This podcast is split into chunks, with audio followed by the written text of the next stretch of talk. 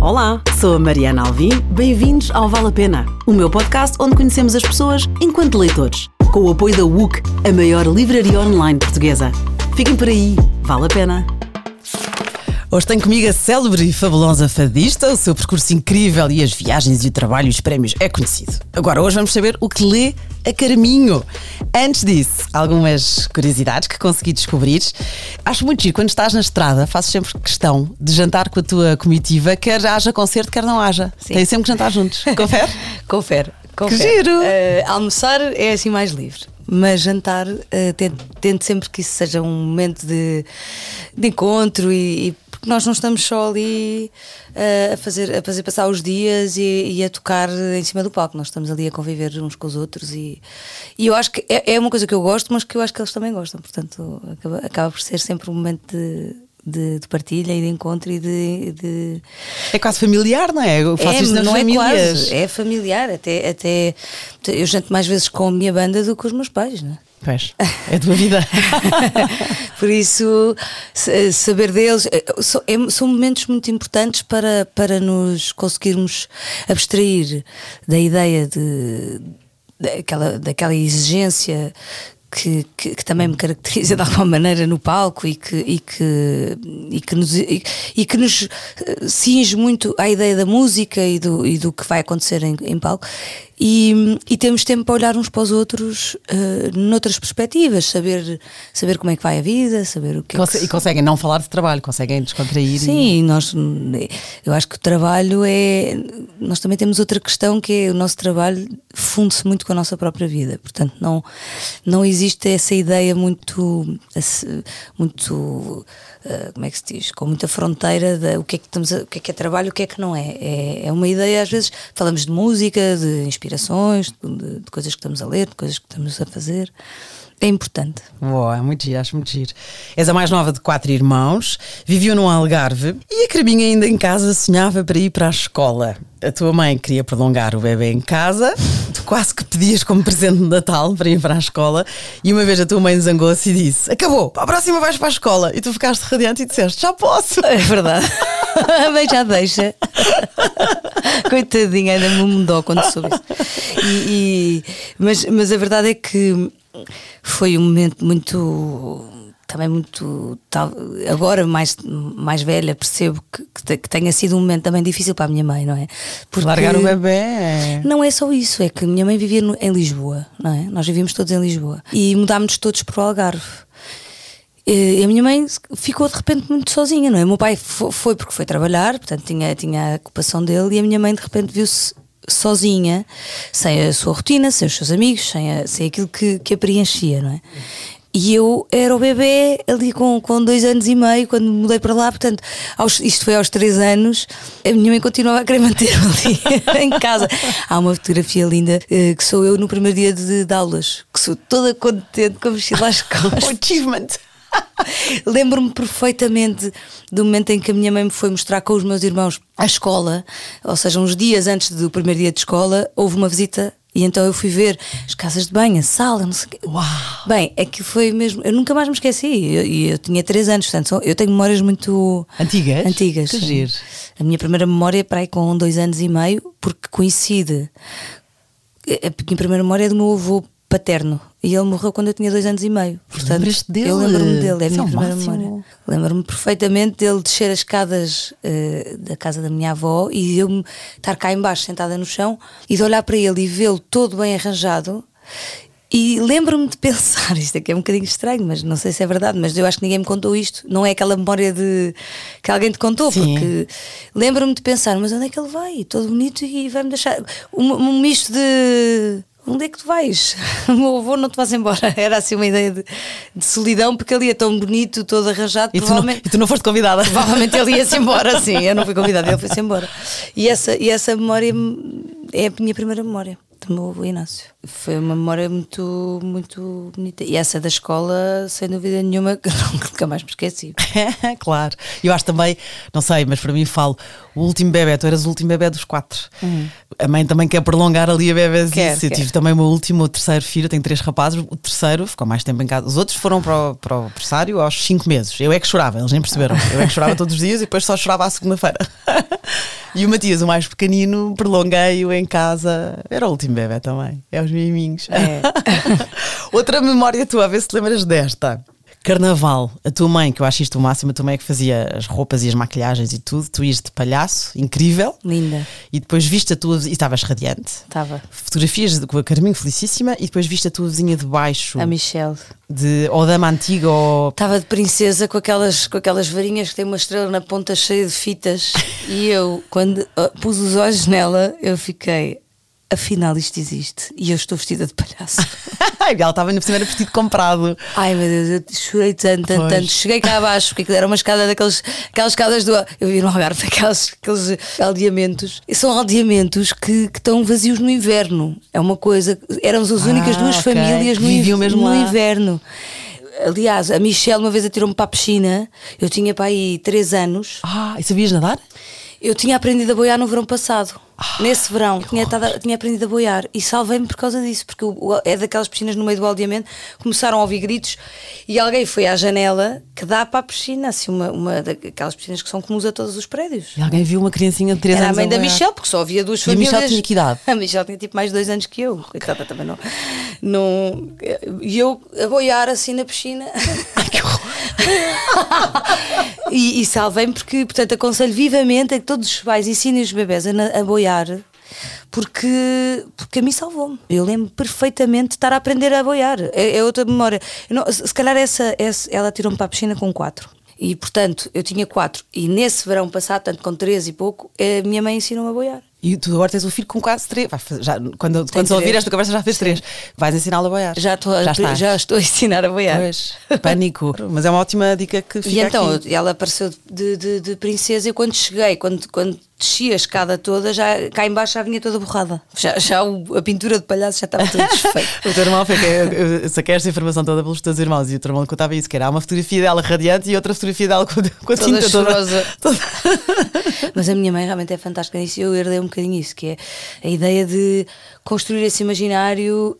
Nós é que construímos os fatos. É, lá em casa toda a gente faz os fatos de carnaval. Este ano fiz o fato de. A minha cunhada ajudou- ajudou-me, umas cartolinas com dois tubarões enfiados em cada braço e depois eu cozi uns dentes a um capucho de uma, de uma camisola dele cinzenta com gengiva e tudo, assim, com uma gengiva vermelha. os- máximo. Mas é facílimo. E depois Mas ter ficam jeito. Eu não tenho jeito nenhum. Nem, eu nem tento. Coitados dos meus filhos, desculpem meus amores, mas não tenho jeito nenhum. Não tento. E a minha mãe também não nos fazia, portanto, se calhar tem hereditário o jeito. Não, eu acho que essas coisas depois também se aprendem a fazer pelo, pela, pelos nossos pais, não é? E, é E repetes a história. Repete-se um bocadinho a história. Sim. É das memórias que tens boas. Olha, e outra história, pronto, o teu presente de Natal tinha que ser o maior, nem que fosse uma caixa maior com o presente pequeno lá dentro. Isto no pré-natal, é? quando os presentes estavam na árvore. Tinha, senão ficava já. É mesmo a filha mais nova, mimada. e os meus irmãos amorosos tinham imensa paciência. Até uma certa tal altura tinham imensa paciência. Lembras-te quando é que descobriste a leitura? Quando é que começaste a ler? Eu acho que, de alguma maneira, as pessoas não, não sei se se lembram. Eu não me lembro quando é que comecei a ler. Eu lembro-me que a minha irmã lia muito, ainda hoje. Ela lê, lê. Ela e a minha mãe, furiosamente, livros. Eu não conseguia, eu irritava-me imenso porque eu dormi muitos anos no mesmo quarto que ela e ela estava sempre com a luz acesa. Era uma chatice, porque ela estava sempre a ler. E, e eu fiquei sempre a achar que lia pouco, porque ela lia tanto. Ela lia tanto, tanto, tanto que eu lia sempre pouco. Portanto, mas são estas, estas ideias de leitura que presentes em casa que acabam por não, por não te conseguir, eh, não consegues definir quando é que, quando é que isso começou. E acredito que, que os meus pais tinham muitos livros também infantis em casa. Lembro-me da biblioteca da minha avó, aqui em Lisboa, porque nós vivíamos no Algarve e quando vínhamos, essa onde, de, de onde o meu avô era, era na curva da escada e tinha uma data de livros da, da Agatha Christie e. Condessa de Seguro, provavelmente. A Condessa de Seguro. Portanto, houve muitas coisas mulherzinhas eh, eh, que, que, que eu li, também por influência da minha irmã, sobretudo. Um bom exemplo. Autor favorito, tens fases? Eu acho que é uma pergunta muito difícil e muito ingrata, não é? Porque se, calhar, se calhar as pessoas gostam de, de um autor que os apaixona tanto que, que conseguem sempre defini-lo. Mas, mas para mim, não. Eh, Eu posso, eu, eu, eu gosto é de falar dos últimos que me têm. Sim, até porque é por fases. É, é e, tu vai, e aquilo que descobres, depois já há coisas que até te esqueces das emoções que sentiste com, com autores que, que conheceste. E, eu, ultimamente tenho lido, tenho lido Flaubert e, e Kafka, que têm sido os últimos dois, os últimos dois autores. E também o, o Joseph Conrad, que, que foi um livro, o último livro que eu li, um dos últimos que. que- Que vamos falar hoje nele. vamos. Sim. Ah, é? É a mocidade, não é? É mocidade, sim. Sim, vamos falar nesse. tu trouxeste como, como um dos teus assim, especiais. E tu aproveitas sempre para, para ler quando estás em viagem e disseste isso no avião e no carro. Não enjoas no carro, fiquei cheia de inveja, não consigo ler no carro. No carro assim pequeno, tipo 5 lugares, enjoo. Mas, mas quando é carrinha, turbans, não sei o que, onde nós andamos, eh, consigo, consigo ler. Não sei, tem mais espaço. eh, Agora estou a ficar enjoada. Estou a imaginar-me a ler. Então vamos sair da carrinha, vamos sair da carrinha, Não. pés na terra. Mas eh, gosto, gosto de ler, sobretudo em viagem, porque, porque são períodos de tempo bastante mais compridos. A verdade é que estavas-me a falar disso. Eu- eu- o, meu, o meu- maior desgosto é não ter feito a literatura. Que era a minha. O curso superior? Sim, o meu também. ainda hoje- Que engraçado.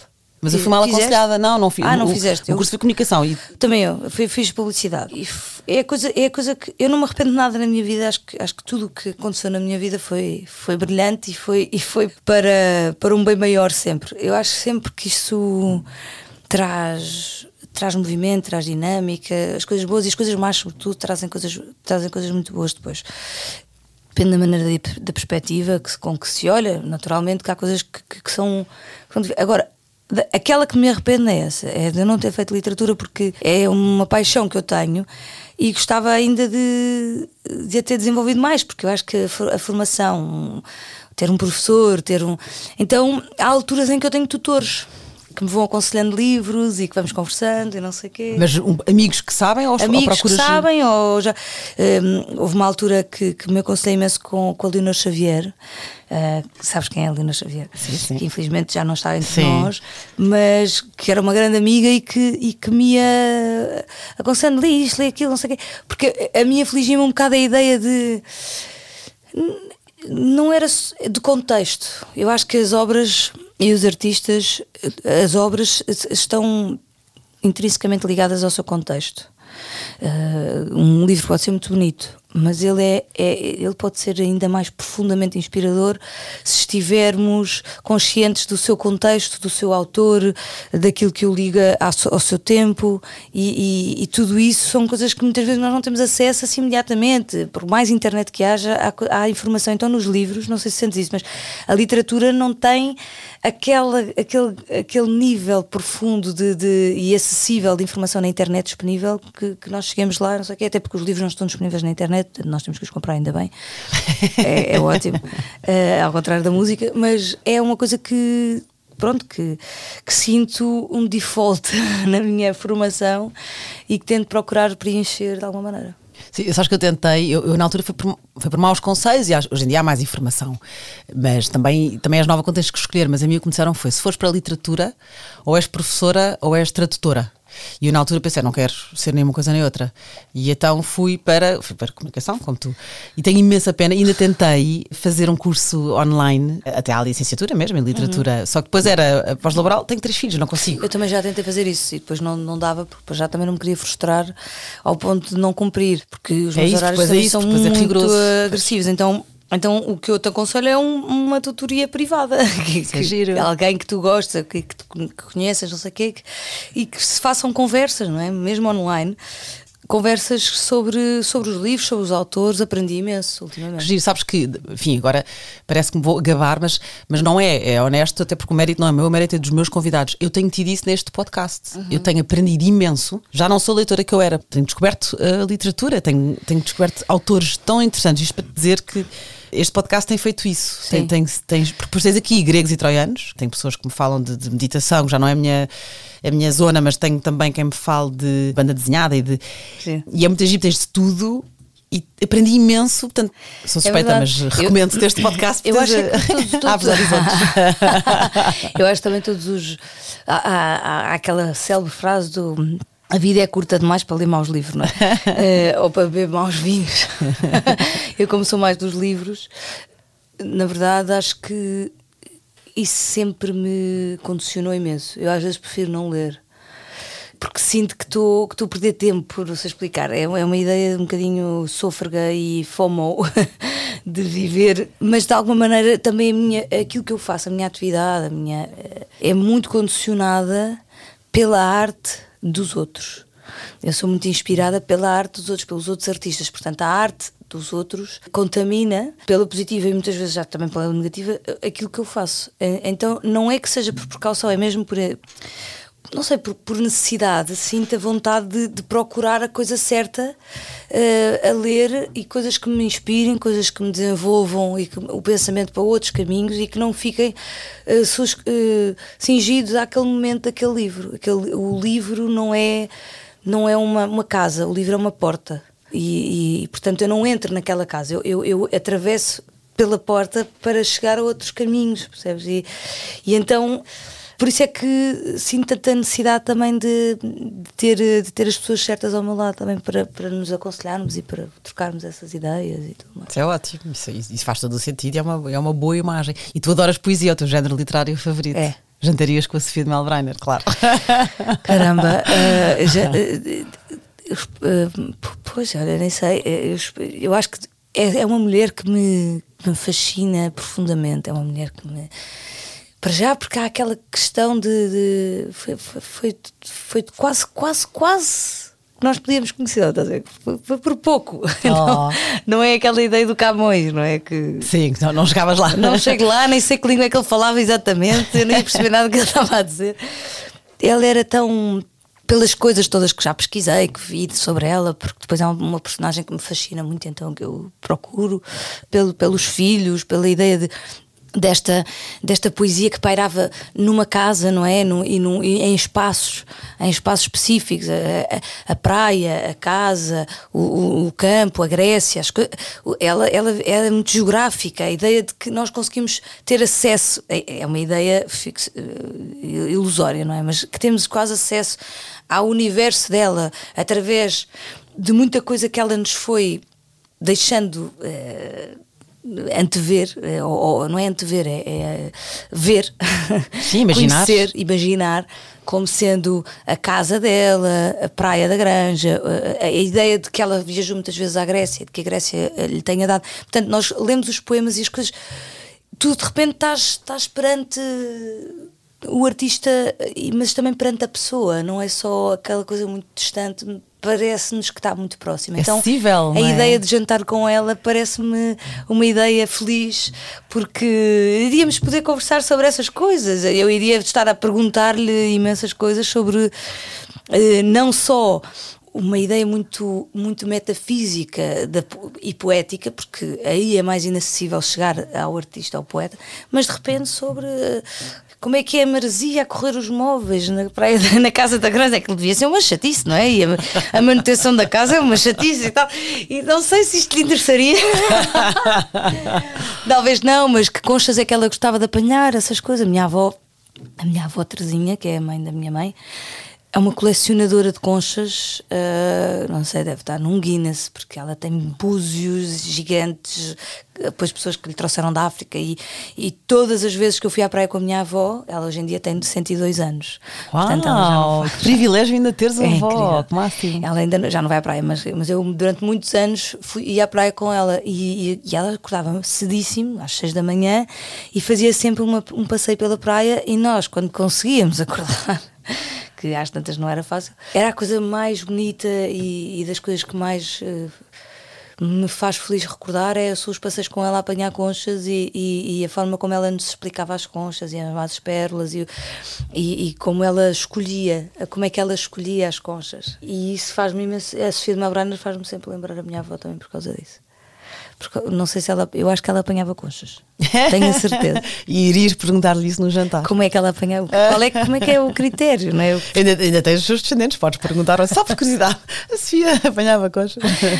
Que máximo. E tu apanhavas para a tua avó também, claro. E eu comecei a apanhar, porque lá está, esta coisa familiar do que é que tu aprendes com os outros.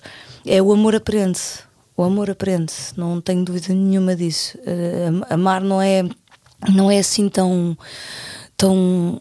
Eu acho que o amor é muito natural, é muito humano, mas a forma como se ama, eu acho que se, que, que se aprende. E há pessoas que às vezes têm mais dificuldade em conectar-se umas com as outras, não é por porque sejam más pessoas, nem por nada, mas muitas vezes não aprenderam o gesto do amor. O amor está lá, mas o, há, há, há também o gesto que é o que liga ao outro. E, e eu, tenho, eu tenho um privilégio enorme, porque tive pessoas à minha volta que me, que me ensinaram esses gestos. São gestos que depois se traduzem num sentimento muito profundo. Por exemplo, olha, eu levo sempre o meu filho para, para viajar comigo. Tento levá-lo o mais possível. Mas, por exemplo, a última viagem que fiz ele não pôde vir. Ele ainda é muito pequeno para perceber o tempo. E eu comecei a puxar pela cabeça e, e, e lembrei-me sei lá, de coisas que a minha mãe fazia, de cartas, de post-its, de coisas que ela ia deixando. Então fiz uma casa uh, de cartolina com várias janelas, segundo os dias que eu ia estar fora, que ele ia abrindo uma janela todos os dias. E fui deixando lá dentro umas mensagens e uns desenhos e umas coisas. E aquilo ajudou porque só mais ou menos aos seis anos é que eles começam a ter noção temporal, a perceber a ideia não só do tempo que ia, que ia esperar até eu voltar. Que, que Sim, é um esse calendário quase. Mas que, eu me lembrava sempre dele, de que eu gostava dele, de que eu gosto dele, não é? Eh, porque eu dizia, eu gosto muito de ti. Né? Todos os dias eu, ele ia ouvindo isso. Portanto, mesmo eu não estando presente, e, eu, e, e, e, estas comunicações hoje em dia são um bocado confusas para crianças tão pequenas, tipo, ver-me num vídeo, não sei o quê, eles ficam sempre um bocado perturbados, pelo menos é a experiência que eu tenho. Então preferi deixar uma coisa mais. É mais difícil, é palpável, mas também não é tão real, não é aquela coisa da imagem da pessoa, sempre o telefone e a voz, mas havia uma presença de qualquer maneira. Isso é muito giro e é uma frase maravilhosa que disseste: o amor aprende-se, porque isso isso no fundo resume muita coisa, não é? Às vezes se um pai é frio para os filhos, se fores a ver, se calhar o avô o pai dele foi frio para ele. E, e é sem querer, não quer dizer que ele não gosta dos filhos, mas não aprendeu o amor, não aprendeu a mostrá-lo. Dessa, pelo menos nesse momento, ou é nessa tipo de relação, não é? Sim, sim. O amor aprende-se, adoro a frase, muito bem. E tu tens uma, uma paixão pela água, por exemplo, o, Joseph Conrad, que, com a Mocidade, o livro que tu, tu disseste que adoraste, há muito aqui relação, são histórias aquáticas, vai. E esse filme Albreiner também tinha a sua uhum. paixão pelo mar, não é? Mocidade, do Joseph Conrad, vamos lá. São três textos que dominam o elemento aquático: é a mocidade, o parceiro secreto e a laguna. Sim. E tu, escolheste, tu leste os três ou só a mocidade? Ainda só a mocidade. E conta-me, então, é, é, fala no mar. Mais do que mar, eh, esse livro marcou-me por esta ideia uh, tempo e da maturidade, da, da, forma como uma pessoa também tem assim umas, uns projetos e uma, e, uma, e uma fantasia sobre aquilo que vai ser. E o livro acaba com homocidade. Há, há, várias, várias vezes a repetição dessa ideia do homocidade, homocidade, porque há sempre o lado mais, mais maduro a dizer. Há outro livro também que li ao mesmo tempo, mais ou menos, eh, muito relacionado com essa ideia, que é o The Butcher's Crossing, que é do, do, do John Williams. Sim, que escreveu o Stoner e o Augustus. Sim. Exatamente, e que, e que. Aliás, o Stoner é um livro. Maravilhoso mas esse The Butcher's Crossing é, é, também esta ideia da. tem exatamente a mesma ideia da necessidade, a ideia de, de vamos conseguir coisas, coisas in, incríveis e coisas que são feitos, vamos fazer uma, uma, enorme caçada dos búfalos todos e conseguir as peles e conseguir uma data de, de ficarmos ricos e depois aquilo tudo é uma grande empreitada e no fim acaba-se sem nada e, e de uma maneira bastante Uh, e há sempre lá alguém que te diz cuidado, cuidado com a mocidade, porque essa não é, eu adoro a mocidade, adoro a juventude, acho que, mas interessou-me essa ideia de maturidade e da ideia de nós conseguirmos olhar para trás e pensar que as coisas que não aconteceram como nós quisemos, um, muitas vezes fazem-nos frustrar ou sofrer, ou então perceber que há um outro sentido que nós não sabíamos uh, que vem aí que, que, está para vir e que vem com a maturidade, que vem com, com uma ideia de, de experiência, de, de empirismo, de, de, de, vivência, que pronto, é, é essa, esse, esse contraste que, que, me diz respeito porque eu senti, estás a ver? É, é uma ideia, eu gosto imenso do livro porque eu revi-me, eu revejo-me não só nos personagens, mas não, não, é só por isso que eu gosto deste, destes livros, acho que, que, são livros que, que falam muito sobre a literatura destes, destes autores e sobre, e sobre a própria literatura, não é? É uma, é uma ideia de, de construção literária também muito interessante, da repetição, a ideia de, de, de um movimento, uh, um movimento musical que existe no livro todo, constante. Cada vez que vem oh, mocidade, parece que há sempre, há sempre uma ideia que vem crescendo, crescendo, crescendo, até que há um, um corte com essa, com esse banho de água fria de dizer mas onde é que tu vais? Calma. Adoro a, a, esta questão das analepses e prolepses, da ideia do, do livro estar sempre a, a mexer-se no tempo porque nós estamos a ouvir uma história num determinado tempo, mas eles estão no bar a contar essa história. Portanto, eles estão a contar uma história que já aconteceu. E, e, e é tão fluido, é tão, é tão bem escrito, é tão, é tão delicioso esta ideia de, de que tu estás sempre a viajar no tempo, mas nunca te perdes, nunca, nunca, te, sentes, nunca te sentes longe do personagem, percebes? Estás sempre é, é um livro fantástico. Ele, ele, usa aqui a, a analogia vádica, que é da fúria do mar, não é? Sim. O marinheiro. Ele, teve, ele, foi, ele foi, trabalhou num barco, teve. É, ele trabalhou mesmo num barco, o próprio Sim, autor. Um barco, eh, foi capitão, depois de chumbar várias vezes no exame de capitão, lá conseguiu e, hum, e conseguiu a nacionalidade britânica. Ele, é, ele é, tem origem polonesa, o Joseph Conrad, que se chama Joseph Theodor Nalex Korzeniowski. É assim que ele se chama? É assim que ele se chama. Mas foi o é nome tipo... artístico Joseph Conrad. Ok. E agir porque, pronto, ele, ele foi então. Também, na verdade, era para fugir, para não ir para a guerra, era para evitar o serviço militar russo, até porque o pai dele foi preso. Mudou fazer... o apelido. Mudou o apelido, sim, e, e, não, e, foi, e foi capitão de um barco para fugir ah, então, okay. ao serviço militar. E depois ele fez amizade com o filósofo e historiador e matemático Bertrand Russell e ficaram tão amigos que o, o Bertrand Russell deu o nome Conrad a um filho. Em homenagem a um ah, amigo. Uau. É giro, eu adoro estas E ele também teve uma grande tempestade. No, ele, no barco. No barco foi, sim, e escreveu sim, sobre sim. isso. E escreveu sobre essa tempestade que, que aconteceu com o barco dele. Ok. Ele, ele, ele teve uma vida dura, ele ficou órfão, eh, de pai e mãe em 4 anos de diferença, e o pai tinha sido preso porque pronto, tinha atividades uh, contra os ocupantes russos, não é? Uhum. Então fez uma vida dura e depois o tio lá o deixou estudar para ser marinheiro e conseguiu e pronto, e depois tem, tem obra feita, mas é agir porque tu, eh, este é um, nasceu no século XIX e temos outro livro do século XIX também, parece que tens assim um, um fraquinho ou foi coincidência? Uh, tenho um fraquinho. então vamos ao próximo. A Lenda de São Julião Hospitaleiro, do Flaubert. Olha, esse é, é um daqueles livros que que eu comecei a ler também por, por conversas com, comigo e, e trocas de ideias. É, é, o Flaubert era um, é um autor que eu, eu conheço pouco, que eu conhecia pouco, uh, e depois comecei a ler alguns dos livros dele, sobretudo comecei a Madame Bovary, que é fantástico, e A Lenda de São Julião Hospitaleiro, que vem também num livro com três contos, e Uma Alma Simples, que é o primeiro. Depois comecei a ver a ler, um, sugerido por, pelo, pelo Humberto, esse meu amigo, Humberto Brito, que é um professor fantástico de literatura. Um dos mentores que escolheste, lá está. É verdade. Uh, o Humberto deu-me para ler as, a correspondência dele com a Colette que era uma, uma era um, eu acho que era namorada dele, com quem ele, com quem ele trocou imensas cartas e falava, e, e fez este de uma alma simples dedicada a ela, e falava muito sobre aquilo que estava a escrever. Portanto, fui, fui aprendendo não só.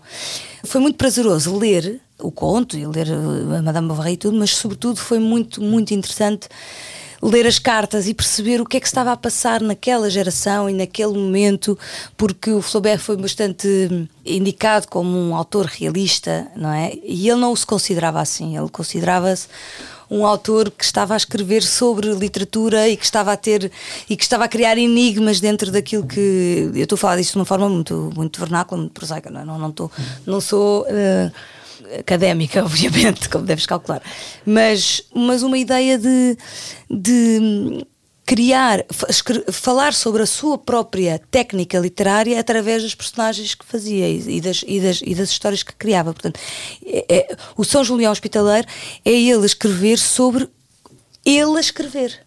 Mas não é, não é inspirado num vitral que ele viu é, numa igreja? Só que esse vitral é, é um vitral que é engraçado porque há uma parte da história engraçada que é ele, ele pediu ao seu editor para colocar uma ilustração desse vitral no livro, antes do, do, do, do conto.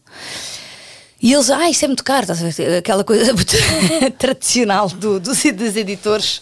Isso é... Olha, isto está duro desde o século XIX. Oh, isto vem antes, de certeza, desde que, haja, desde que há editores, na verdade, deve ser mais ou menos isso. Um, então que era muito caro, não sei o quê, mas porque é que queres pôr? Não sei o que mais. Ah, porque eu, porque, eu, porque eu acho que aquele vitral é sobre São Julião, mas não tem nada a ver com o conto que eu estou a escrever. Porque aquilo não é uma descrição do vitral. E é exatamente isso, essa pista que eu quero deixar às pessoas. É que isto não é sobre São Julião. Isto é o São Julião. E eu fui inspirada nesse, nesse vitral, mas a descrição da vida do São Julião que está no vitral não corresponde àquilo que eu vou escrever. E então eu quero deixar isso uh, para essa pista para as pessoas. E eles não, não, não editaram isso assim. Então ele acaba por escrever que isto é referente ao vitral, não sei o que, tá, tá, tá, e mais tarde até foi, deve ter sido editado com o vitral, ilustrado nos livros. Sim, do, o Amadeu Sousa Cardoso copiou o vitral é, e depois, depois houve uma, uma exposição na Gulbenkian, então a propósito dessa exposição recuperaram a obra do, do Amadeu e então há... Ah, esse livro é fantástico, eu tenho esse... esse Pronto, com as, com as ilustrações... Com as ilustrações do Amadeu eh, que estavam perdidas numa, numa biblioteca no Porto, numa biblioteca, não, numa livraria no Porto, perdidas, e houve alguém que descobriu aquilo e comprou uh, já há uns anos, não é? Há muitos anos, mas, mas uh, era assim uma compilação de desenhos sobre a lenda do, do São Julião Hospitaleiro. Mas esses desenhos do uh, Amadeu Sousa Cardoso, eu tenho em crer que são desenhos, ilustrações do conto do Flaubert. E não, ao contrário, o Flaubert está a inspirar-se num vitral, percebes? Que não está a descrever o conto que ele escreveu. Ok. Pronto. E então o conto que ele escreve uh, descreve uma, uh, uma, uma, um momento da vida do escritor. Em, não sei se genericamente, mas pelo menos dele, aquela caçada que ele faz, e depois aquilo tem duas, tem duas grandes caçadas, uma em que ele caça tudo e que ele mata todos os bichos e que eles, ele lançava, ele, eh, lançava a seta e, e, e, e, era, era fulminante, ele não deixava nada, como também há no Buster's Crossing, uh, essa, essa caçada que também dizem que John Williams se inspira para fazer essa caçada e para, se, para descrever o seu processo de escrita percebes? Um, e depois vou deixar aqui este Butcher's Crossing. O Zé Quintela também falou neste livro, falou no Augusto, escolheu Augustus, do John, John Williams, mas convido-te a ouvir essa conversa, porque ele também fala neste livro. É, eu depois deixo aqui nas notas para okay. as pessoas saberem. E, e portanto. Uh, e depois há uma segunda caçada, isto, isto como se ele estivesse a acertar em tudo, porque ele tem esta dilema, o próprio Flaubert, um, um dilema entre a consciência e, e, e estar, estar, muito consciente e técnico uh, no seu ato da escrita e, e, pensar muito sobre como é, como é que vai escrever sem deixar que o seu eu se imponha, percebes? Se in, que contamine os seus próprios sentimentos do Flaubert, ou seja, que ele, ele tem que escrever separado de si próprio. Ele reescreve este conto ao longo da vida. Foi, foi um texto que mais o acompanhou e que ele mais alterou.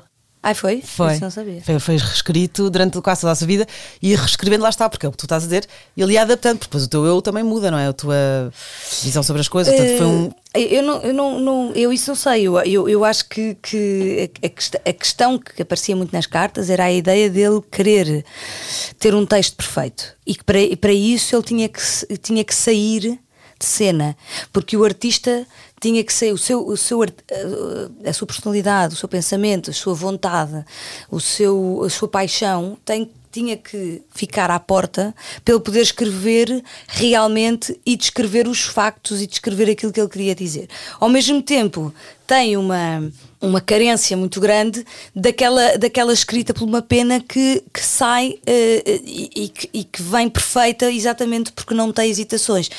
Então há este dilema a vida toda no, no Flaubert, e isto também faz um bocado de paralelismo com, com, com, um texto do Fernando Pessoa que, que tem a ver com o Homem de Porlock, que é, que é um, um texto, uh, um ensaio ou um texto do Fernando Pessoa sobre Coleridge, que escreveu um contozinho antes de um, de um livro que ele tem, que era, que, que era um conto sobre um homem que, que, que sonhou teve um sonho e acordou e começou a, escrever o sonho todo sem parar, uh, daquilo que se lembrava, a escrever tudo num, numa secretária, até que batem à porta. Batem-lhe à porta e ele não quer parar Interromperam, exato. E às tantas ele vai à porta e era o homem de Porlock, que era alguém que tinha, não sei, que queria vender qualquer coisa, já não me lembro bem. Mas que interrompe. Quando ele volta para escrever, já não se lembra do que é que sonhou. E que o Fernando Pessoa fala sobre que, que o homem de Porlock somos nós mesmos. Que nos interrompemos a nós mesmos, nos nossos. E portanto, que ter aquela ideia uh, única de, de, de, de, de perfeição literária só existe no sonho, quase, percebes? Porque tu, que, onde tu não podes ser interrompido. Uh, uh, porque, porque, não, porque vais estar sempre a incluir-te a ti a interromper a tua literatura, a, literatura, a interromper a tua, a, a tua, escrita. E portanto a escrita vai ser sempre imperfeita. E é uma ideia é uma ideia bonita. E então essa é, é, a lenda de São Julião Hospitaleiro vive esse, esse drama estás a perceber? Essa essa essa dualidade do, do próprio Flaubert entre ser muito ágil e conseguir matar todos os seus um, Pois há imensas coisas que se aprendem com quem sabe, não é? Porque uh, formas de descrever uh, as coisas da literatura, os, os, os a forma como ele está a matar, a espada e a linha, coisa, aquilo que ele usa, uh, depois uh, muito com a forma como, se, como um escritor escreve. Portanto, percebe-se, e depois pelas cartas, que aquilo é sobre esse dilema da escrita. E é, é, é fascinante depois perceber, estás a ver, como isso é uma porta para tu veres mais, mais além do próprio artista e de, e de ti mesmo, do que propriamente só a própria lenda. Sim, vejam livros que te fazem pensar, que é, que é ótimo, ficam contigo. A lenda de São Julião Hospitaleiro, do Flaubert. Que maravilha. E agora vamos à poesia contemporânea. O Raio sobre o Lápis, da Maria Gabriela Lansol, com os desenhos de Julião Sarmento. Ui. esta aqui tem graça porque esta poesia é também ela é a mesma escrita lansoliana, o termo, uhum. porque ela é mesmo estudada academicamente. Mais uma vez, aqui tu, tu és original nas escolhas porque não são poemas comuns. Eu vou-te dizer que uh, a Maria Gabriela Lansol é, é, um, é uma autora muito difícil e que me atrai conhecer mais, descobrir mais, perceber melhor. É, é uma autora muito surrealista. Tem umas. Mas ao mesmo tempo transmite, e esse livro em particular, uh, transmite uma coisa muito familiar. Ela está entre, ela estava a viajar entre as suas memórias mais naturais uh, de infância, com o pai, numa casa, há, há, há aquilo que é o, o, seu mundo, isto, isto sou eu a ler, não é? Claro. Uh, aquilo que é o seu mundo mais não sei, uh, diria uh, particular uh, no sentido em que, em que ele se junta com o cotidiano, estás a ver? É, um, é, um, é quase como se uma pessoa estivesse no fio, na linha do lápis, exatamente porque está no fio do seu pensamento como se não existisse, lá está o homem de Parlock. uh, há uma ideia de, de, de, viagem entre aquilo que é o real e o, e o, e o imaginário e a, e, a, e, a, e a imaginação pura de um poeta, de um verdadeiro poeta, que é, que é o que ela é, um alquimista, uma, uma ideia de, de criação de um novo mundo. Parece que ela está no, naquele próprio minuto, naquele próprio segundo em que escreve aquele poema, a criar um novo mundo. E, e, e, isso, apesar de muitas vezes eu não entender completamente, porque também não, não me parece que isso seja possível, nesta poesia tão, tão intrincada e tão. Muito se pode perceber melhor, uh, e é nesse caminho que eu quero ir, estás a ver, de descobrir melhor a Maria Gabriela não só, porque acho que. E, não, e não, não és a única com essa vontade, porque há mesmo muitos estudos académicos uh, sobre ela, e, e tal, já há mesmo o ter, não é? A escrita lansoliana. Diz nos diários dela, na nota biográfica, que a escrita dá-se nas margens da língua e fora do universo Olha. institucional e mediático Vês? da literatura. Estás a ver? Ora bem, é, exatamente é estavas a dizer. Uma, uma ideia, eu não conhecia essa frase, mas é uma ideia de, de, de, de, fronteira, de fronteira com um universo eh, surreal. Um bocadinho como o Herberto Helder. Eu acho que, que tem, tem um paralelismo muito grande pelo menos para mim. É? Claclaro, da mas é, forma... é, é, é, tu, é, é, a tua é a Carminho Leitora a uh, analisar. Sim, exatamente. Eu, eu, eu ponho-os um bocadinho na, mesma, na estante, eu ponho-os um ao lado do outro, percebes? Uh, a forma como se organiza uma, uma biblioteca também achei interessante. Conheces, havia uma frase que dizia: conheces alguém quando, quando descobres como é que ela organiza a sua biblioteca? Ou pela sua biblioteca, não é? Sim, Isso, o que é que ela lê, não é? Ainda nesta nota biográfica dos diários da Maria Gabriela, o próprio marido e também companheiro de escrita, Augusto Joaquim, ele diz: O mundo a que esta autora se refere é o nosso mundo e os problemas de fundo que o fazem tal como ele é. lugar por onde passamos à procura de amor e de sentido. Há palavras bonitas, não é? Lindo, lindo. Boa. Maria Gabriela Lansol. E, e parece simples, vês? É o mundo em que vivemos. Eh, eh, isso é o que ele diz, não é? Porque nós não conseguimos atingir. Pois é. Mas eu li, tentei ler a poesia dela e fiquei. Peraí, peraí, peraí. Isto, isto é um, porque eu, primeiro nem percebi logo que era um poema, porque depois saltava e pensei, isto, isto foi online, não é? Eu Uhum. pesquisar esta autora que, que eu não conhecia. E então é mais complexo, é mais. É uma, é eh, uma autora muito fascinante. Eh, Tem, e depois hum, ela funciona, por exemplo, esse livro, esse livro em particular, aconselho-te, não só por causa dos desenhos fascinantes, incríveis, lindos do Julião, que, que é uma pessoa que, que para mim é muito importante e que um amigo muito profundo que, que- com quem partilhei muitas coisas eh, que nunca vou esquecer. Por isso, abrir o livro dela e ter lá os desenhos do Julião é, é sempre como se estivesse um bocadinho em, em relação com, com o universo que é meu, percebes? Não sei explicar muito bem. Uh, mas o livro inteiro, ele, os poemas relacionam-se uns com os outros, estão a continuar uma história. Porque há elementos que se repetem, não sei explicar só lendo. Uh, há o Falcão que, que vai voando eh, de poema em poema e vai, eh, vai tendo. eh, papéis diferentes, ou é o pai, ou é a ideia que ela tem do pai, ou é a ideia que. Percebes? É, é muito bonito eh, ler por um todo. O raio sobre o lápis. O raio sobre o lápis. Então agora vou fazer-te uma pergunta difícil. Ah, e depois aqui uma coisa engraçada, porque ela é Maria Gabriela Lansol, Nunes da Cunha Rodrigues Joaquim. Os é portugueses nome com os nomes dela? grandes. É o nome completo. Se bem que Joaquim é nome de casada, porque ela era casada com Augusto Joaquim. Maria Gabriela Lansol, Nunes da Cunha Rodrigues Joaquim. Eu adoro os nomes portugueses compridíssimos. Sol, Nunes da Cunha, Rodrigues Joaquim. Pois, é o mesmo número. Pois. É um nome comprido. Eu, eu, eu vivi uns tempos em Bruxelas, né? Eu Erasmus. E, e tive de dar um nome de todos, já não sei para quê. És mesmo portuguesa, com este nome tão grande. e o meu nome não é tão comprido como o da Maria Gabriela. O meu também não é tão comprido e às vezes sou barrada ali na- na- nos passaportes em alguns, alguns países porque não, o sistema não, não aceita Não nomes aceita tão grandes. Pois. Era com o paciente inglês, não era a história do paciente inglês, acho que era isso, era o nome comprido mais que lhe tramou ali a. Olha, nós não Olha, que entramos. isso continua a acontecer. Sim, sim, sim. Eu fui barrada, mas aí foi por outras razões. Foi a agência de viagens, pôs o meu nome como Mariana Alvim, eu e os meus, éramos um grupo de 18, e o visto para entrar na Rússia era Alvim Mariana. Então, como não batia certo, não nos deixaram entrar. Fomos barrados no aeroporto, não nos deixaram entrar em São Petersburgo para. E não entraste? Não entramos, ficámos 18 pessoas. A única que conseguia entrar é porque, como é espanhola, por acaso o apelido é trocado, não é? Ficas com o nome da mãe em último lugar. Portanto, ela entrou, ela teve que entrar, dar a volta e vir ter connosco outra vez ao aeroporto. Ficámos 24 horas no aeroporto retidos, como o Tom Hanks num filme qualquer. Eh, Já viste como isso é bom? por causa do nome, burocracias. É Essa uma história para contar. É uma história boa. então, agora, pergunta que se calhar não é difícil. Não sei. Mocidade, do Joseph Conrad, A Lenda de São Julião Hospitaleiro, do Flaubert, O Raio sobre o Lápis, da Maria Gabriel Lansol. Escolhe um. Eu escolho Joseph Mocidade. Conrad. Queres que eu explique porquê? Força, quero, quero. Ahm, ou então escolho. Peraí. é difícil. É. Eu escolho, eu escolho esse porque sinto que, que vai mais profundamente à, à minha própria essência, àquilo que, é, àquilo que é o meu gosto pessoal mais profundo. Hum, eh, há, uma, há um lado muito familiar e, e quase paternal nesse livro. Eh, também de alguma angústia. eh, por aquela perda toda que me deixou muito desconcertada.